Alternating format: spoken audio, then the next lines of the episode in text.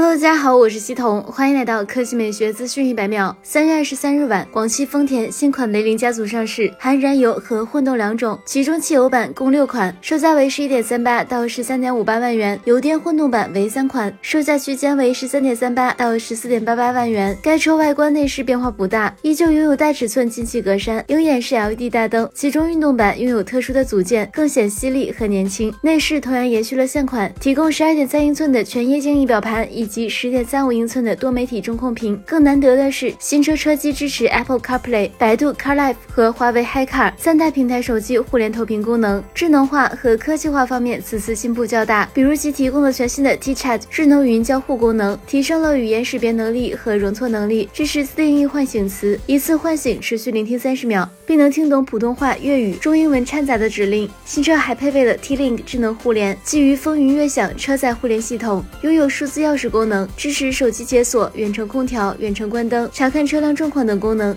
全面远程控制。此外，T-Smart 智能座舱以及 T-Link 智能互联功能均支持 OTA 升级。辅助驾驶方面更是堪称良心。此次新车全系标配了丰田最新的 Toyota Safety Sense 3.0智能安全套装。新车采用更稳定、成本更高的分布式 ECU 芯片感应器，并加入带 AI 算法的深度神经网络 DNN 技术，新增了 RSA 道路标识识别辅助系统、EDSS 紧急驾驶。停停止系统、PDA 预判式主动驾驶辅助系统。动力方面，该车提供1.2升四缸涡轮增压、1.5升三缸自然吸气和1.8升双擎混动三种，其中 1.2T 和1.5升发动机最大分别可输出116马力和121马力，峰值扭矩为185牛米和148牛米，均匹配 CVT 变速箱。动力确实弱了点，换来的是低油耗，二者 WLTC 百公里油耗为5.95升和5.43升。新款混动雷凌也是首款搭载丰田第五代智能电混双擎系统的车型，老款车型。混动系统中的镍氢电池更换为能量密度更高的三元锂电池，电动机动力也得到了提升，使其综合功率比老款车型提升十五马力，可达到一百三十七马力。传动系统方面将匹配 eCVT 无级变速箱，实测 WLTC 百公里油耗仅四点零七升，跟比亚迪 DMI 比起来也不落下风。